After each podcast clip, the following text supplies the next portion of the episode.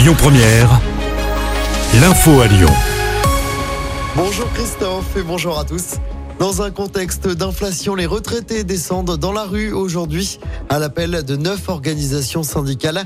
Ils demandent une revalorisation des pensions de retraite de 10%, soit le double de l'annonce du gouvernement au mois de septembre. Dans l'actualité locale, le corps d'une femme a été retrouvé dans la Saône près de Lyon ce week-end. La macabre découverte a été faite dimanche un promeneur au niveau de la commune de Belleville en Beaujolais. Les secours n'ont pu que constater le décès de cette dame âgée dont la disparition avait été signalée. Une enquête a été ouverte. Plusieurs alertes à la bombe déclenchées hier à Lyon. L'université catholique a été évacuée dans l'après-midi. Les étudiants des deux bâtiments lyonnais et ceux du campus d'Annecy ont été évacués. Un mail menaçant a été reçu par la direction. Même chose à l'Isara, une école d'ingénieurs du 7e arrondissement de Lyon qui a également été évacuée hier après-midi. Des démineurs ont été envoyés sur place. Et puis deux disparitions inquiétantes dans l'agglomération lyonnaise. Une adolescente est recherchée, Clara, 16 ans, n'est pas rentrée à son domicile de Genève depuis mardi dernier. La gendarmerie du Rhône a lancé un appel à témoins. Elle a déjà fugué plusieurs fois lors des derniers mois. Autre disparition près de chez nous, celle d'un homme de 34 ans. Joris n'a plus donné de nouvelles depuis le 3 octobre dernier à Vénissieux pour les deux disparitions inquiétantes.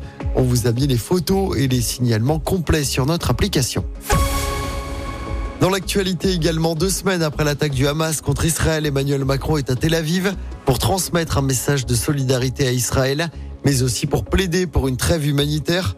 Il a aussi l'intention d'appeler à un véritable processus de paix et à la création d'un État palestinien. Emmanuel Macron doit s'exprimer à la mi-journée. Conséquence de ce conflit, les prix des carburants repartent à la hausse en France. Le prix du litre de gasoil a augmenté de plus de 3 centimes d'euros la semaine dernière pour atteindre 1,88€ de moyenne, 1,83€ pour le litre de samplon 95 E10. Un mot de sport pour terminer en foot de la Ligue des Champions. À suivre ce soir, troisième journée. Lens reçoit le PSV Eindhoven, entraîné par l'ancien coach de l'OL Peter Bosch. C'est à 21h, Lens premier de son groupe avec 4 points. Dans l'autre match du groupe, ce soir, Arsenal se rend sur la pelouse du FC Séville.